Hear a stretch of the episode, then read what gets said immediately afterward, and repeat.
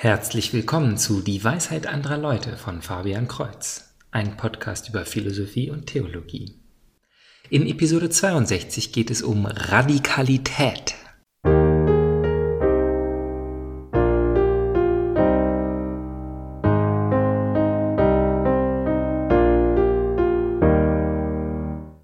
Radikalität. Dieses Wort ist recht negativ belegt. Man denkt an politische Rebellen, religiöse Sekten und die Gewalttaten, die sie immer wieder begehen. Auf der anderen Seite, und das betone ich immer wieder in diesem Podcast, wird die Botschaft Christi und die daraus folgende Forderung für unser Leben viel zu oft abgeschwächt und relativiert, um sie weniger gefährlich, ja eben weniger radikal zu machen. Wenn man das Leben der Heiligen betrachtet, wie Teresa von Kalkutta, der heilige Irenäus, Stephanus oder Franziskus, dann kann man dem Wort radikale Hingabe gar nicht so recht ausweichen.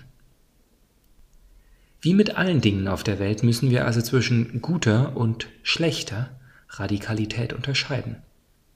Das ist auch wichtig, damit wir nicht in irrationaler Angst alles ablehnen, das in irgendeiner Form definitiv oder konkret ist. Als ich zum Beispiel davon erzählt habe, dass ich die Predigten von diesem amerikanischen Bischof Barron höre und überaus interessant finde, da wurde schon bald die Sorge genannt, das könnte einer dieser radikalisierenden Teleevangelisten sein. Und gerade in Amerika wurde auch dieser Artikel geschrieben von Anthony Bradley im Buch Something Seems Strange. Der neue Legalismus. Bereits 2013 habe ich auf Facebook und Twitter folgende Beobachtung gemacht. Ein radikaler, missionarischer Christ zu sein, wird langsam zum neuen Legalismus. Wir brauchen mehr gewöhnliche Gott- und Menschenliebhaber. Diese Beobachtung war das Ergebnis eines langen Gesprächs mit einem Studenten, der angesichts all der Möglichkeiten, die ihm zur Verfügung stehen, mit der Frage rang, was er mit seinem Leben anfangen sollte. Zu meiner Überraschung explodierte mein Kommentar über das Internet und Dutzende von Menschen teilten den Kommentar und schickten mir persönliche Korrespondenz. Ich bin weiterhin erstaunt über die Anzahl der Jugendlichen und jungen Erwachsenen, die gestresst und ausgebrannt sind von den Gefühlen der Scham und Unzulänglichkeit, die sie erleben, wenn sie nichts Einzigartiges und Besonderes tun.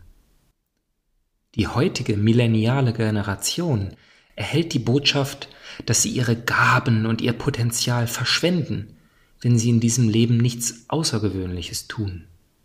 Das traurige Ergebnis ist, dass sich viele junge Erwachsene schämen, wenn sie sich in gewöhnlichen Jobs niederlassen, früh heiraten und Familien gründen, in kleinen Städten leben oder wie im ersten Brief an die Thessalonicher 4.11 es heißt, ruhig zu leben, sich um die eigenen Aufgaben zu kümmern und mit den Händen zu arbeiten. Für zu viele Millennials ist es ein trübes Schicksal, ein gewöhnlicher Mensch zu sein, der einen nicht glamourösen Job hat, in einem Vorort lebt und nichts Spektakuläres tut. Nach diesem Anthony Bradley zählen bereits 1977 Geborene zu den Millennials. Und ich muss zugeben, dass ich manchmal mit meinem Leben hadere. Wenn meine Ziele langsam vorankommen, wenn ich keine Unterstützung finde, dann frage ich mich, ob ich vielleicht zu lau bin, ob Gott mehr zu mir stehen würde, wenn ich radikaler zu ihm stehen würde, wenn ich mein Vorbild in den großen Predigern und Missionaren der Weltgeschichte sehen würde. Aber schauen wir uns die Heiligen der Kirche mal genauer an, zum Beispiel den bekannten, beliebten und äußerst radikalen Heiligen Franziskus von Assisi. Er lebte in einer Zeit, in der der Klerus der Kirche sich zu sehr dem Geld zugewandt hat. Wir müssen uns das nicht so schlimm vorstellen, wie in polemischen Argumenten über die vollkommene Korruptheit der mittelalterlichen Kirche behauptet wird. Die Priester haben nicht wie Tyrannen gelebt oder wie Ebenezer Scrooge alle Armen ausgebeutet.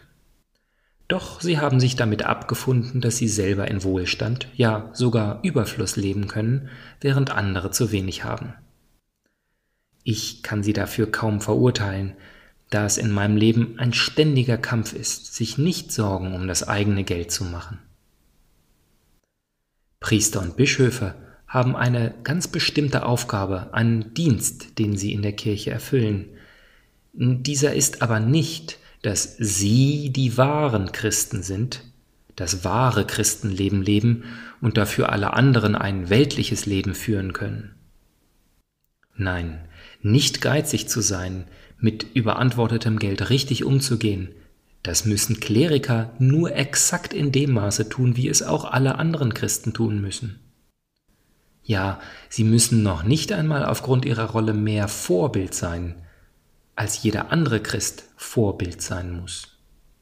Und dennoch erwarten wir immer von Priestern, dass sie bessere Christen sind als die Laien. Naja, die Krankheit, die sich damals zur Zeit des heiligen Franz durchgesetzt hatte, war allgemeine Lauheit. Man hat sein Heil in der Welt gesucht, in Geld und Wohlstand, wie es die Menschen aller Zeiten tun. Und gegen diese Lauheit, gegen diese Akzeptanz des Übels, solange es nur andere betrifft, kann man schwerlich Predigten halten. Man kann ihnen nicht die Bibel vorhalten und verlangen, dass sie die gespendeten Eucharistiekelche verkaufen sollen, da in derselben Bibel beschrieben steht, wie ganz Israel den schönsten Schmuck Gott zu Ehren in den Tempel gibt. Aber er kann radikal anders leben. Und so hat er sich entblößt, im wahrsten Sinne des Wortes.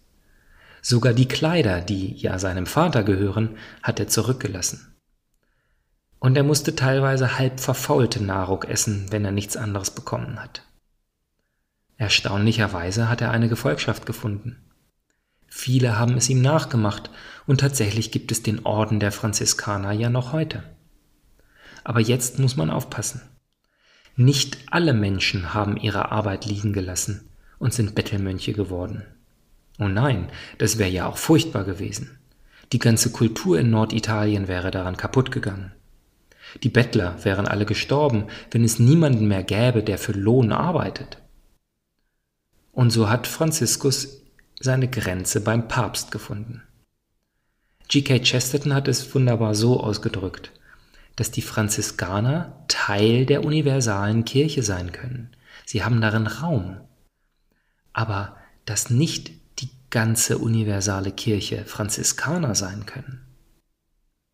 Die Kirche ist größer und mehr als eine einzige noch so gute und noch so biblische Auslegung von Christi Worten.